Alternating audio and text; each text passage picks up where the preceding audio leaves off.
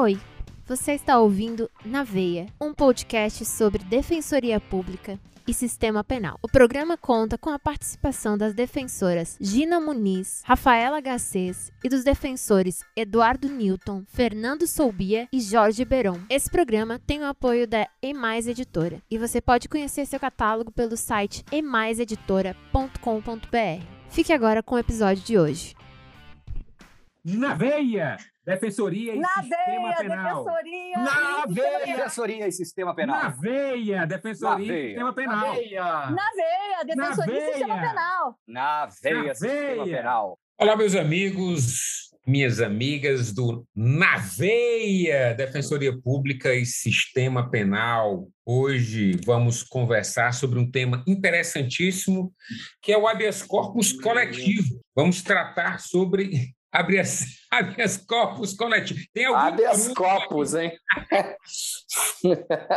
habeas corpus, né? Que é a nossa queridíssima, vocês não estão vendo, né? Mas ela está com um galão aqui de, de gin Gin tônica. e tônica, chiquérrimo. Praticamente uma Uns dois litros de gin tônica dentro do galão que ela está tomando aí. Vamos falar sobre habeas corpus coletivo. É, pena que esse corpus não é coletivo, né? Para que a gente pudesse aqui dividir o gin. O habeas corpus coletivo ele tem sido aceito ultimamente pelos tribunais depois do paradigmático HC 143641 do STF que discutiu a possibilidade de substituição da prisão preventiva por prisão domiciliar de mulheres gestantes e mães de crianças até 12 anos ou com deficiência.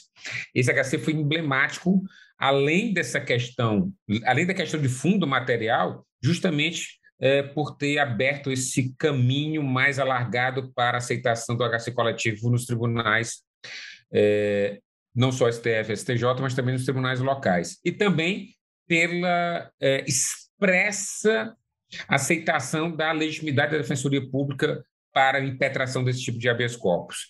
Esse é, logicamente, que um habeas corpus é, coletivo, ele pode se referir a direitos individuais homogêneos, direitos coletivos e difusos. É, e existe uma certa indeterna, indeternabilidade das pessoas beneficiadas, tanto quanto tanto um habeas corpus coletivo é, repressivo quanto preventivo. Mas isso não há de se assustar, porque, veja bem, é, em muitos casos, a própria ordem ilegal ela não identifica as pessoas que vão sofrer essa ilegalidade. Um exemplo claríssimo é o caso dos mandados de busca e apreensão coletivo. Então, tem casos no Rio de Janeiro, casos no Ceará, em que, inclusive, é, é, foi, saiu na data de 17 de novembro, o caso emblemático aqui do Estado do Ceará, de busca e apreensão coletivo num residencial, né? numa comunidade. Então, o coator, a autoridade coatora, ela não individualizou as pessoas que sofreriam a busca e apreensão coletiva de documentos, de celulares, inclusive é, é, com viol é, violação de domicílio, ele não identificou essas pessoas que seriam alvo da busca e apreensão coletiva. Então, seria um absurdo e lógico exigir-se que a defensoria ou, ou qualquer outro impetrante identificasse os pacientes do HC, né? Seria completamente é, é, absurdo se imaginar isso. Então, o HC coletivo ele tem essa possibilidade né, de pro proteção é, contra ilegalidades, tanto de direitos individuais homogêneos, difusos ou coletivos, com a possibilidade de assegurar o direito é, de locomoção, o direito de ir e vir, e seus, na doutrina brasileira de habeas corpus, e também algumas dessas consequências, digamos, que envolvem o direito é, de ir e vir.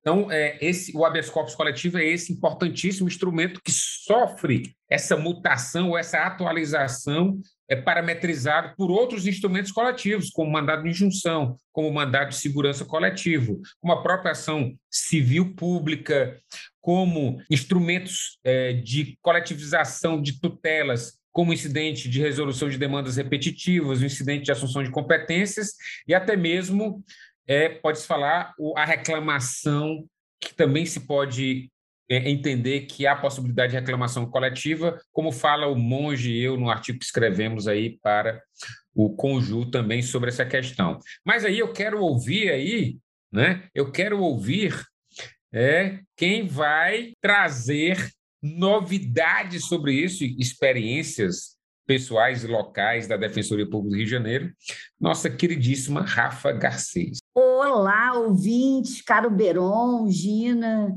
e Fernando. Olha, aqui eu estou só aprendendo, né? O rei das reclamações, dos HCs coletivos, é o Beron, né? E o monge que não está aqui. São vocês aí que. São nossos reclamões. Aí... Hã? São é, nossos reclamões. Os reclamões, exato. É, eu acho que. É, eu acho engraçado, né? Se a gente pensa em acesso à justiça, em controle judicial, por que não né, os instrumentos coletivos, se as violações são coletivas? É, não faz sentido nenhum, né? Um sistema que vai lá e viola coletivamente moradias, intimidade, vida privada, por que, que ele não pode ser enfrentado por meio de uma medida coletiva? Então, é, é sempre muito relevante a gente perceber isso. E quando a gente é, trabalhou a questão do Fishing Expedition, ficou muito claro né, que, por vezes, existe uma atitude da, das autoridades no sentido de uma violação genérica e que isso é uma conduta predatória e, portanto, é importante, sim, nós termos meios de evitar isso. A Defensoria do Rio já tem precedentes também nesse sentido, em relação a mandados de busca e apreensão coletivos também, que são, aí como o Beron também conseguiu esse precedente, é, é, é um absurdo, e por mais que nós consigamos, vejam só, né, é, aqui e é, é, essas decisões elas são divulgadas, essa prática ela permanece e outros juízes, mesmo é, tendo decisões de tribunais superiores, enfrentando a situação, impedindo que ela ocorra, mesmo assim, é, juízes de primeira instância seguem violando né, é, liberdades com ordens genéricas. Isso é lamentável demais e a gente tem mesmo que fortalecer esses instrumentos coletivos até para que o acesso da justiça seja efetivo. O que, que vocês acham aí, Fernando, Gina? É, cara, eu, eu vou dizer o seguinte, Rafa, Beron e Gina, que eu fico muito feliz dos tribunais superiores terem, terem reconhecido a ilegalidade, a ilicitude dessas buscas baseadas em mandados coletivos sem identificação, porque é, se fosse seguir, por exemplo, o entendimento da desnecessidade de descrição da conduta nos crimes multitudinários, de desnecessidade de individualização da imputação, é, e se fosse seguir puramente a lógica eficientista que já contamina tantos outros aspectos do nosso processo penal, a tendência era dizer que, ah, não, foi encontrado coisa, não tem prejuízo, porque prejuízo, afinal de contas, é, é um ente metafísico, né?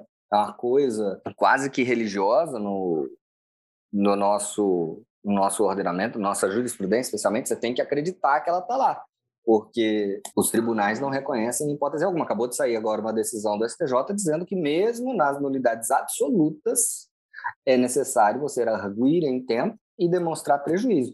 É a mesma coisa que não existir, né? Então, eu fico muito feliz com esses avanços jurisprudenciais que a gente tenha mais reclamões nesse Brasil, né? que a gente precisa exatamente de mais Jorge Beron Rocha, mais Eduardo Milton. Vocês duas também são extremamente aguerridas, eu é que sou mais pacífico aqui, é, para a gente levar esses precedentes para os tribunais estaduais, porque o que o Beron não falou aqui foi que ele conseguiu essa decisão no HC no tribunal estadual. Não houve necessidade de se recorrer às cortes superiores, então isso já é um avanço porque a gente sabe também que, tipicamente, os tribunais estaduais tendem a ser um pouco mais é, lenientes com violações procedimentais, talvez por uma proximidade maior com a população, medo da mídia. Aí exatamente o que é, eu não sei, mas que existe uma tendência, ela existe. Como é que é aí com vocês, Gina? É verdade, viu? Isso é verdade, viu, Gina, antes de você entrar, porque eu tive HCs coletivos indeferidos, assim, é, citando jurisprudência do STJ-STF antes da aceitação dos habeas corpus coletivos. Assim, é, é, é, muito ruim você ver isso, é muito ruim. Fala, Gina. Então, minha pergunta é só uma. A quem interessa vedar o habeas corpus coletivo, né? Infelizmente, a gente assistiu aqui no Brasil uma cena em que a CONAMP, né, a Associação Nacional dos Membros do Ministério Público, impetrou uma ADPF, né, a DPF 758, questionando justamente a possibilidade ou não de impetração do habeas corpus coletivo. Então, eu vou fazer aqui esse adendo no sentido de defender a possibilidade do habeas corpus coletivo. Embora não exista uma previsão legal expressa eu penso que a impetração do habeas corpus coletivo, ela encontra amparo legal no artigo 654, parágrafo 2 do CPP, que admite concessão de ordem de ofício em favor de pessoa identificada, bem como ainda do artigo 580 do CPP, que possibilita a extensão da ordem de habeas corpus a pessoas que se enquadrem na mesma hipótese processual, né? É bem verdade que o artigo 654, parágrafo 1 A do CPP, ele exige para a petição de habeas corpus o nome da pessoa que venha a ser beneficiada com a ordem.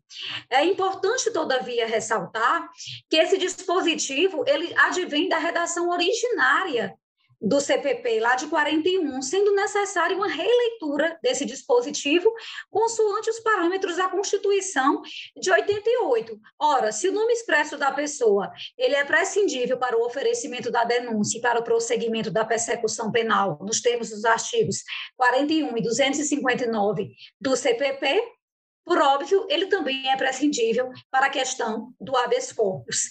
Ressalta ainda, por fim, que a segunda onda de acesso à justiça, ela compreende, ela abrange a tutela dos direitos coletivos. Então, a utilização do habeas corpus coletivo penso eu, ser constitucional, por ser, inclusive, um importante instrumento de efetivação do direito fundamental à liberdade especialmente em favor dos grupos socioeconomicamente mais vulneráveis e desfavorecidos, que são justamente os alvos desses mandados coletivos de busca e apreensão.